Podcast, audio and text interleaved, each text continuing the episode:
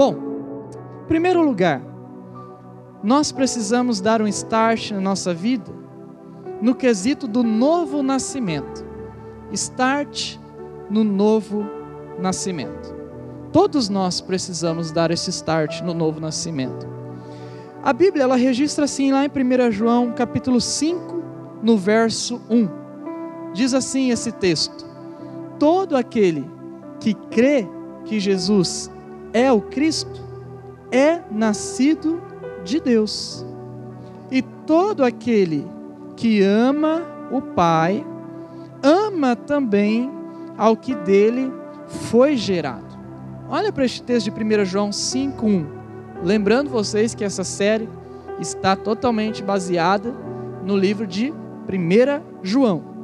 E hoje é o capítulo 5. O texto está dizendo: Todo aquele que crê que Jesus é o Cristo é nascido de Deus. Eu gostaria de perguntar aqui: você já creu em Jesus Cristo? Já, pastor. Então você precisa assumir a sua identidade de filho ou filha de Deus. Por quê? Porque muitas vezes nós acreditamos em Jesus, mas nós não exercemos a nossa identidade. Como se você fosse morar em um país fora daqui e você tem a identidade daquele país, você tem um documento daquele país e você chega lá como um estrangeiro. Você vai ser tratado como um estrangeiro também. Você não vai ter os direitos daquele local. Mas se você chega com a sua nova identidade, dizendo que você é cidadão daquele local, então você vai ter os seus direitos como cidadão. Da mesma forma acontece na vida espiritual nós precisamos exercer a nova identidade, porque quando você tem essa nova identidade, você tem os direitos do reino dos céus. Mas, pastor, eu tenho direito? Você não tem direito por merecimento, você tem direito porque Jesus Cristo comprou os seus direitos na cruz do Calvário. Então, aqui nesta noite, eu quero lembrar cada um de nós sobre isso. Assuma a sua identidade, esse seu novo nascimento. A gente não pode só nascer da barriga da mãe a gente tem que nascer da nossa vida espiritual. Talvez você não deu ainda os passos na sua vida espiritual. Comece hoje a dar passos em direção a uma vida mais espiritualizada em Cristo. Exerça o seu novo nascimento. Segundo lugar, nós precisamos dar start na nova consciência. Não só na nova identidade, no novo nascimento, mas nessa nova consciência. Por que nova consciência? Consciência do quê? Olha só o que diz a Bíblia em 1 João, capítulo 5, no verso 2. O verso 2 diz assim: Assim sabemos que amamos os filhos de Deus. De que forma é que a gente sabe que ama os filhos de Deus? Amando a Deus e obedecendo aos seus mandamentos. Aqui já é uma nova consciência de obedecer, de amar. O verso 3 diz assim: porque nisto consiste o amor a Deus. Em que? Obedecer aos seus mandamentos. E os seus mandamentos não são pesados. Olha para esta última frase, estas últimas palavras. O texto diz: os mandamentos não são pesados. Esta é uma nova consciência que nós precisamos ter. Porque qual que é a consciência da galera que vem para a igreja? Ou que não vem para a igreja? Ou que tem resistência da igreja. É, eu não vou porque é pesado. É pesado, eu tenho isso, eu tenho aquilo outro, eu tenho tanta coisa da minha vida também. É pesado seguir a Deus. Não, de jeito nenhum, isso é uma mentira. Não é pesado. Os mandamentos de Deus, obedecer a Deus não é pesado. Isso faz parte de uma nova consciência. Como a gente falou aqui no meio do culto. Ah, eu estava lá com preguiça, eu não queria ir. Parecia que era algo pesado de se fazer nessa manhã, de ir lá, bater palma na casa dos outros, ver se alguém iria querer abrir a porta, entrar, cantar, orar, cantar a mesma canção em todas as casas, orar por várias pessoas de diferentes casas, dar a mesma palavra em diferentes casas. Parece que ia ser assim, um negócio pesado. Mas obedecer a Deus não é pesado. Foi a coisa mais leve que eu fiz hoje no meu dia. Foi obedecer a Deus. Então, se você está aqui pensando assim, ah, eu não vou para Jesus porque é pesado, exclua isso da tua mente. Você está falando isso porque você ainda não exerceu fé. Porque quando você exercer fé e você for para cima, Quando você querer obedecer, você vai ver, tem nada de pesado. É tudo leve. Com Jesus é leve. Em terceiro lugar, nós precisamos dar start na fé que vence o mal. A fé que vence o maligno, a fé que vence a maldade, a fé que vence o mal, essa fé que nós estamos orando aqui para que os ucranianos, os russos, nós também tenhamos, a fé que vence o poder de Satanás. O 1 João 5,4 diz assim no verso 4: O que é nascido de Deus, o que, que ele faz? Ele vence o mundo. E esta é a vitória que vence o mundo. Qual? A nossa fé. É a nossa fé que vence o mundo, não é nada mais não é as suas habilidades, não é nada do que você faz, não é você ter a razão em tudo, não é você ganhar, é a fé que vence o mundo. Olha só no verso 5: quem é que vence o mundo? Quem? Somente aquele que crê que Jesus é o Filho de Deus. Se você tem enfrentado maldade, se você tem enfrentado coisas más, ações do diabo, coisas que você fala, fala assim: não, isso aqui só pode ser coisa do mal é o mundo que quer me destruir, que quer me esmagar. Olha, exerça a fé. Como eu falei também no meio do culto, a gente tem que agir pela fé. O homem de Deus age pela fé, não pelo sentimento. A mulher de Deus age pela fé, não pelo sentimento. Então, se tem uma luta, se está difícil, se o mundo está te pressionando, ou qualquer outra maldade, exerça a sua fé. E aí, quando a gente exerce fé, pessoal, em vez da gente falar assim, ah, Deus não existe porque se ele existisse o mal não estaria aqui, a gente fala ao contrário, a gente fala assim, o mal existe por quê? Porque tem gente que não está exercendo fé. E por não exercer fé, não tem crido em Deus. E por não crer em Deus, não nasce de novo. E por não nascer de novo, não tem a presença de Deus que gera a bondade que o mundo precisa. Sabe? Eu mandei para vocês lá no devocional, se você faz parte do grupo, você recebeu essa semana. Um dia perguntaram para filha do Billy Graham, que o Billy Graham foi um dos maiores pregadores que já existiu. Perguntaram para ela, como que você explica o 11 de setembro? Como que você explica Deus permitir? Como a Elô também falou aqui no meio do culto, ó, não creio que é só permissão, não, tem coisas a mais. Aí perguntaram para ela, como que é esse Deus que só permite? Pensando que é um Deus que só permite o mal. E ela falou assim: é engraçado vocês perguntarem por que, que Deus permitiu o 11 de setembro acontecer e vocês não perguntarem para Deus o que é que Ele acha quando vocês tiraram a Bíblia da escola, quando vocês tiraram a oração da escola, quando vocês deixaram matar crianças ainda na barriga da mãe, tirando essas crianças conforme quer. Quando vocês colocaram a maldade em forma de lei, vocês não perguntaram para Deus. Agora vocês vêm me perguntar por que, que essas crianças que foram geradas com essas leis perversas, diabólicas, satânicas que vocês permitiram, quando essas crianças se tornam adultas e viram monstros e destroem prédios com aviões, vocês vêm perguntar por que, que Deus permitiu.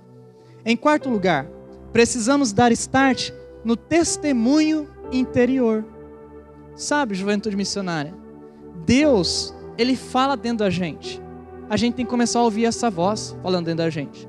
Por exemplo, hoje lá no, no nosso evangelismo, quando eu olhei para aquela criança, eu tive vontade de profetizar. E eu não sou uma pessoa que fica fazendo isso, vocês me conhecem. Eu não sou uma pessoa que fica falando em línguas ou profetizando isso, aquilo, outro. Mas naquele momento me veio uma vontade de profetizar na vida daquela menina, palavras que eu não tinha planejado. Sabe, isso é um testemunho interior, veio dentro de mim a gente tem que começar a olhar para esse testemunho interior, que é Deus, o Espírito Santo falando dentro da gente. Olha só o que diz lá em 1 João capítulo 5, no verso 6. O verso 6 diz assim: Este é aquele que veio por meio da água. Jesus, né? Está falando. Este é aquele que veio por meio de água. Ou seja, o batismo, né? O nascimento também. E sangue. Sangue é o nascimento. Jesus Cristo. Não somente por água, mas por água e sangue. Ou seja, ele está falando vida religiosa, a água espiritual, o sangue, o novo nascimento. Aí a continuação diz: e o Espírito é quem dá testemunho.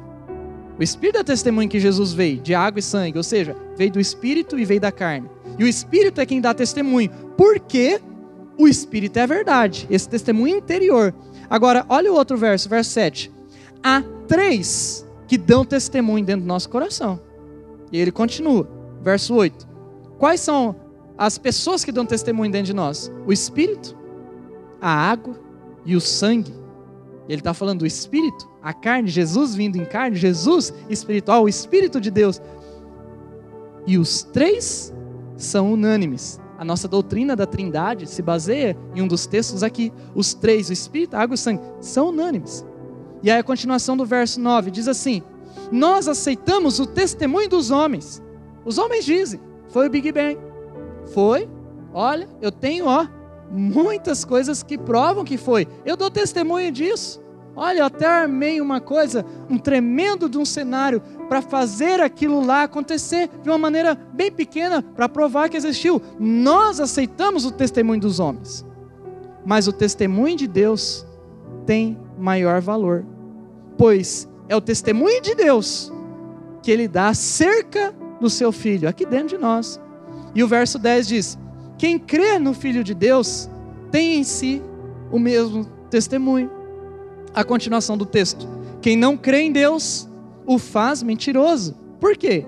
Porque não crê no testemunho que Deus dá acerca do seu filho. O que o texto está dizendo é assim: quem não acredita em Deus está pregando contra o próprio Deus, porque Deus está falando para ele dentro do coração dele: olha, eu existo, mas eu estou negando o testemunho interior, a fim de dizer que as coisas são apenas pela razão.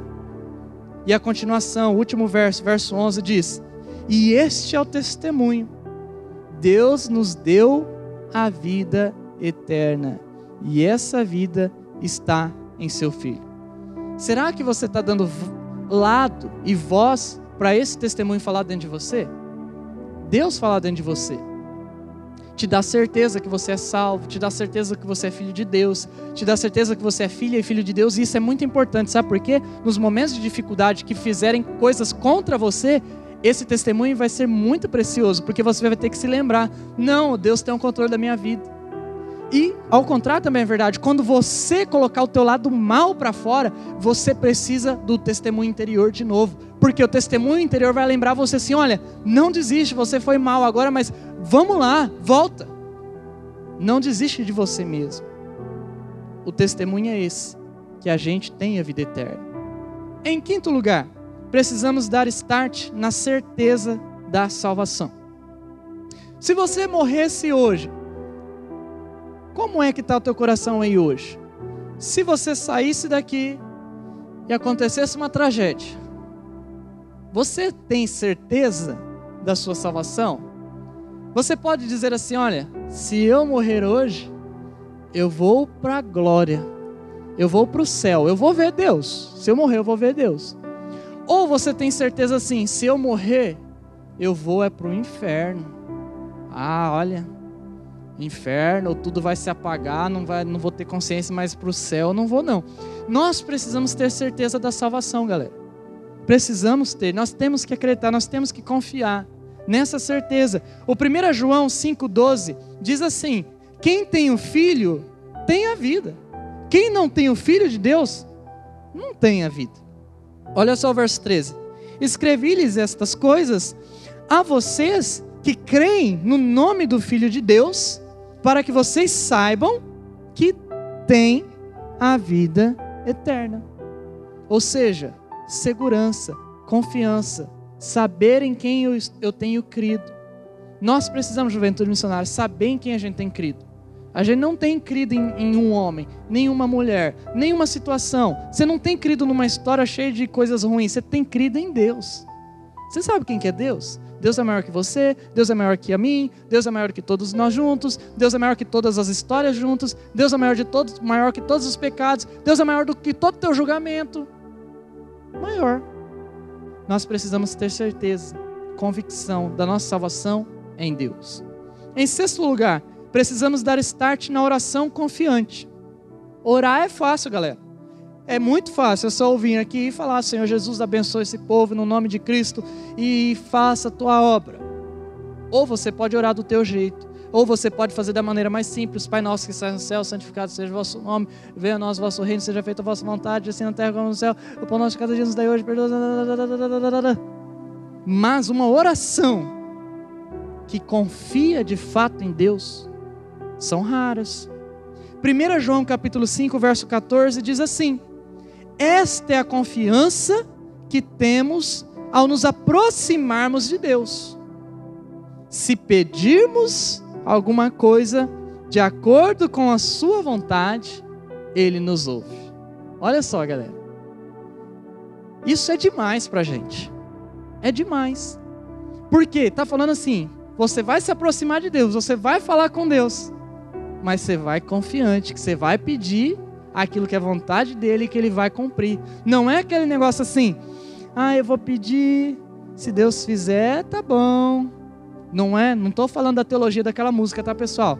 que tem teologia boa. Se Deus fizer, ele é Deus. Se não fizer, ele é Deus. Não tem nada a ver. Isso aí está ensinando assim, que a gente adora Deus independentemente do que ele faz. O coisa errada é assim, é a gente chegar e falar assim, ah, se Deus fizer, tá bom. É a falta de fé.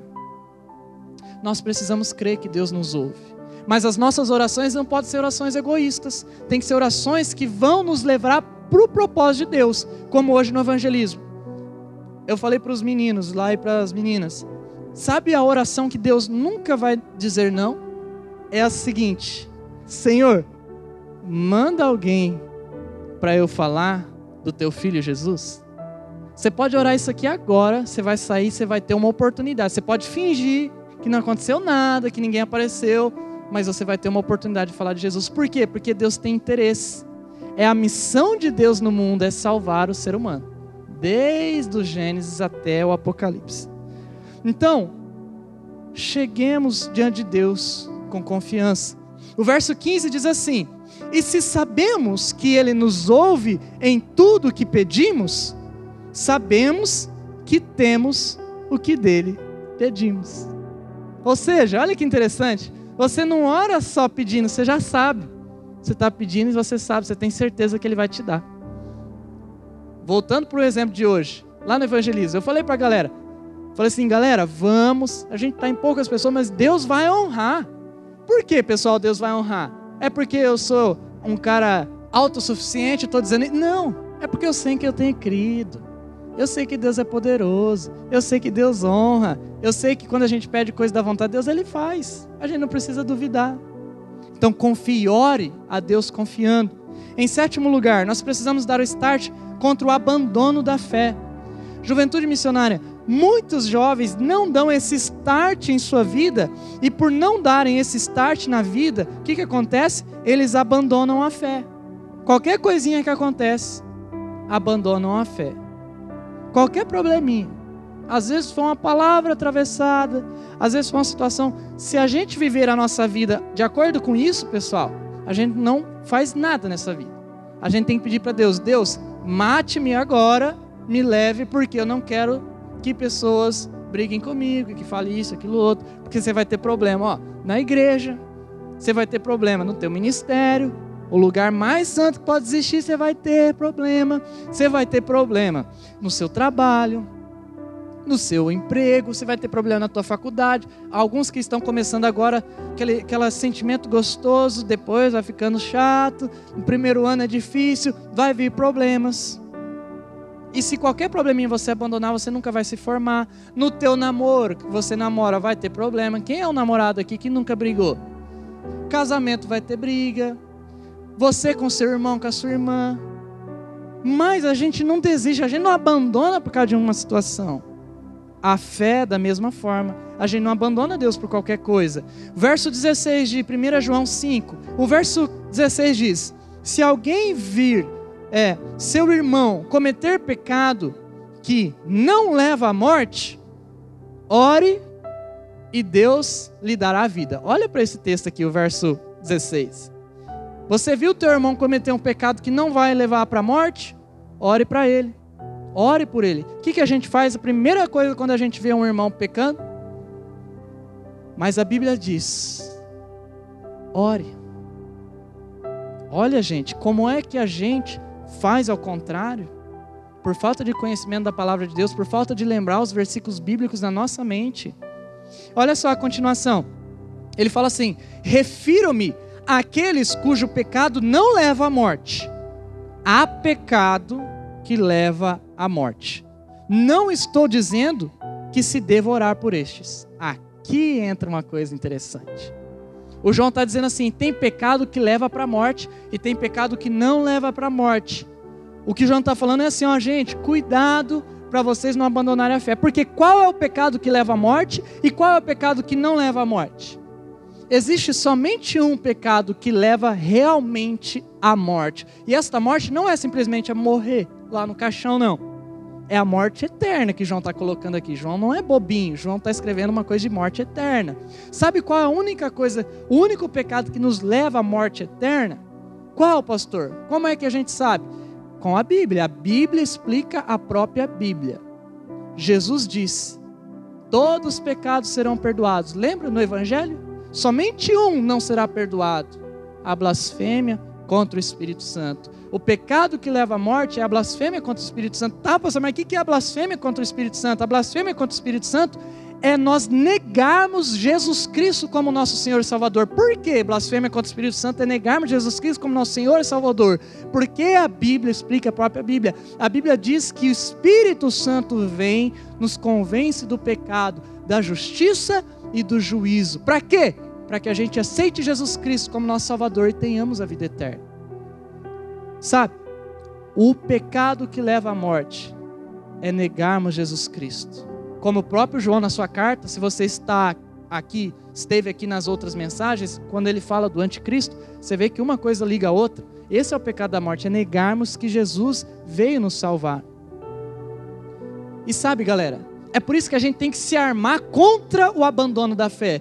Por quê? Porque Deus pode perdoar todos os seus pecados, todos. Ah, eu já errei, já fiz um monte de coisa, até macumbaria. Olha, eu fui lá no cemitério, eu cortei a cabeça da galinha, eu passei por cima da pombinha, eu comi sal grosso e eu já pequei sexualmente. Ah, eu já roubei. Olha, eu já fiz muita coisa errada. Deus não me perdoa. Mentira, Deus pode perdoar todos que se arrependem. Mas uma coisa que Deus, ele infelizmente, ele não faz é levar alguém para o céu que não crê no Filho dele, Jesus Cristo, porque é Jesus Cristo que traz salvação. E é contra isso que nós devemos nos armar. Nós devemos nos armar para não negarmos Jesus, porque este mundo, pessoal, vai nos ensinar, vai nos levar de pouquinho em pouquinho. Você acha que a pessoa ainda tem fé, ela ainda posta algumas coisinhas de fé, ela ainda vem em alguns cultos, mas ela está se afastando devagarzinho. Vai chegar um momento que, se essa pessoa não se armar contra o abandono da fé, que ela vai negar o Cristo.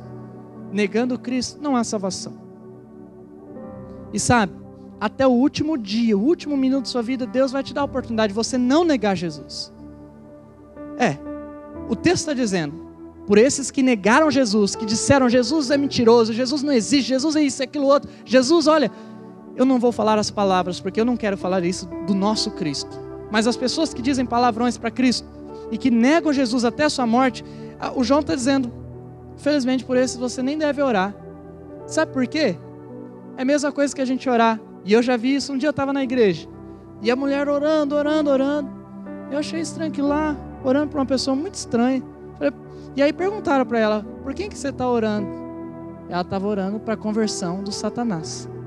Para Satanás se converter. Não, pastor, porque se o Satanás se converter, eu não era pastor, falou para outro. Se o Satanás se converter, acabou a maldade do mundo. Não vai ter mais. E aí essa pessoa não entendeu ainda que o Satanás negou Jesus. Negou Jesus pior do que aqueles que negam na terra. Negou Jesus na glória, vendo que o mundo espiritual é real. Nós ainda estamos aqui na carne, a gente ainda às vezes tem aquela, mas será? Lá não tinha isso. A continuação do verso 17 diz: Toda injustiça é pecado, mas há pecado que não leva à morte. Todos os outros. Por favor, se você está em pecado na tua vida, não desista. Só confesse a Deus. Não deixe que esse pecado te leve à morte. Em oitavo lugar, você precisa dar start no conhecimento de quem você é, do conhecimento de quem somos. Por quê? Se você não se conhecer, a sua vida vai ser muito difícil. Você tem que conhecer, você tem que saber que você é filho de Deus, que você é amado por Deus, assim como você tem que conhecer a tua história. O que, que as pessoas vão é, fazer na terapia? O que, que as pessoas vão no psicólogo? O que, que elas vão lá conhecer? Elas vão se conhecer, pessoal elas vão se conhecer, elas nem sabem para que elas estão indo, mas depois de um tempo elas aprendem. Ah, eu me conheci mais, aconteceu isso, aquilo, aquilo outro. Ah, entendi. E elas começam a encontrar paz em se autoconhecer, porque o autoconhecimento é poderoso. Mas, pessoal, quando a gente conhece também a nossa realidade espiritual, isso também é muito poderoso. O 1 João 5,18, já terminando a palavra, segure mais alguns minutinhos. Sabemos, no verso 18, que todo aquele que é nascido de Deus não está no pecado. Aquele que nasceu de Deus o protege. E o maligno não o atinge. Verso 19: Sabemos que somos de Deus e que o mundo todo está sob o poder do maligno. Essa verdade a gente precisa saber, pessoal, de quem a gente é. Você não é do mundo. Você não pertence a este mundo. Se você está sendo um jovem que está indo de baladinha em baladinha, enchendo a sua cara, fazendo a tua vida uma coisa assim, é, sem sentido, você não entendeu que você não é do mundo. Você não é do maligno.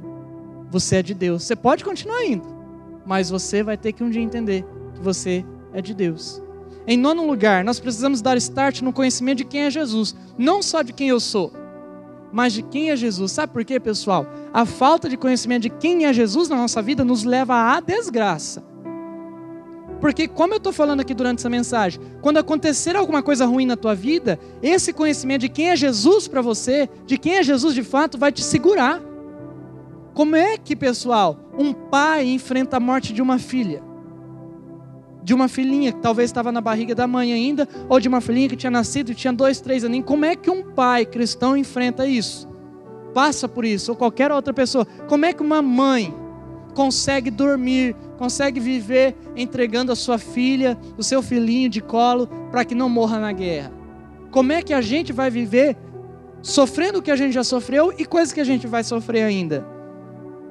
Gente, a gente só consegue passar se a gente conhecer quem é Jesus.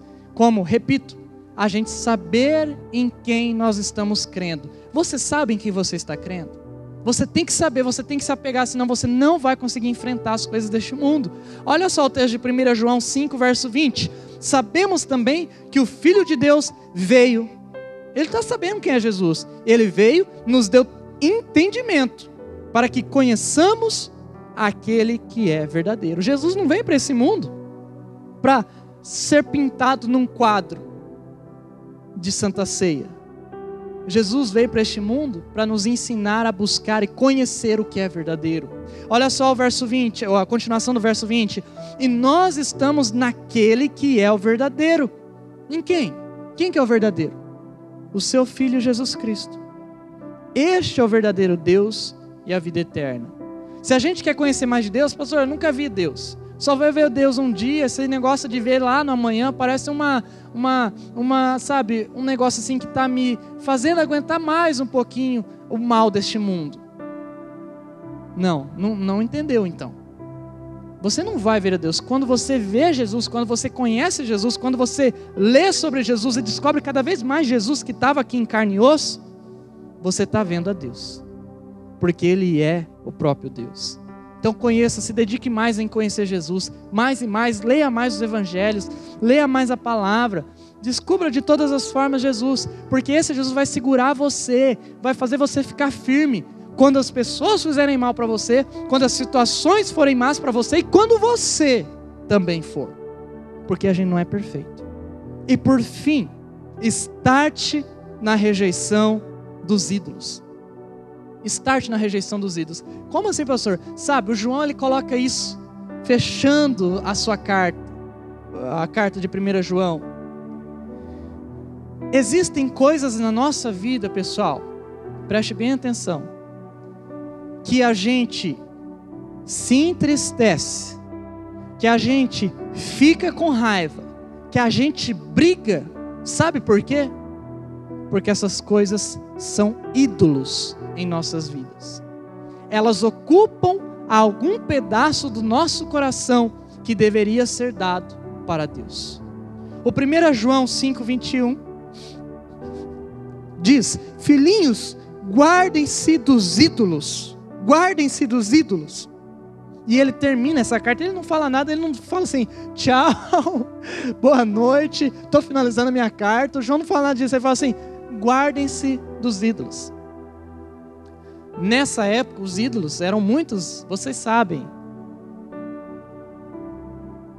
E ele pede para que essa igreja não viva segundo aqueles ídolos. Quais são os seus ídolos hoje? Talvez um bem material, talvez uma pessoa, talvez uma emoção, uma lembrança que você guarda na tua mente se tornou um ídolo para você. Talvez uma situação do teu passado se tornou um ídolo para você. Talvez uma questão que você fala, não, é isso aqui. Eu bato o peito, eu bato o pé, eu bato a mão, é isso aqui. Isso se tornou um ídolo. Passou do nível de inteligência. Juventude missionária, nós não podemos nos guardar, nos colocar diante de ídolos e adorar ídolos. Mesmo que hoje em dia os ídolos não são de pedra, pau e madeira. Existem alguns, mas nossa cultura de mundo aqui, agora globalizado, não é esse o problema. O problema são os ídolos invisíveis.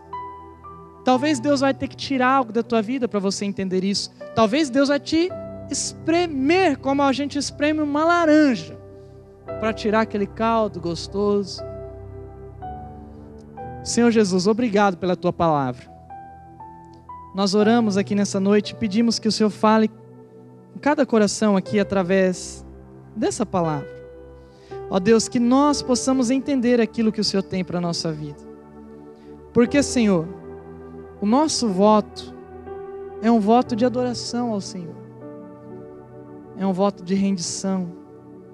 Ó Deus, eu quero que o Senhor, peça ao Senhor, porque isso é a tua vontade, tocar nos corações das pessoas, fazer a tua vontade, fazer o teu querer Senhor, abençoa essas pessoas, ó Pai, para que elas possam viver e dar o start na vida. Em nome de Jesus. Amém.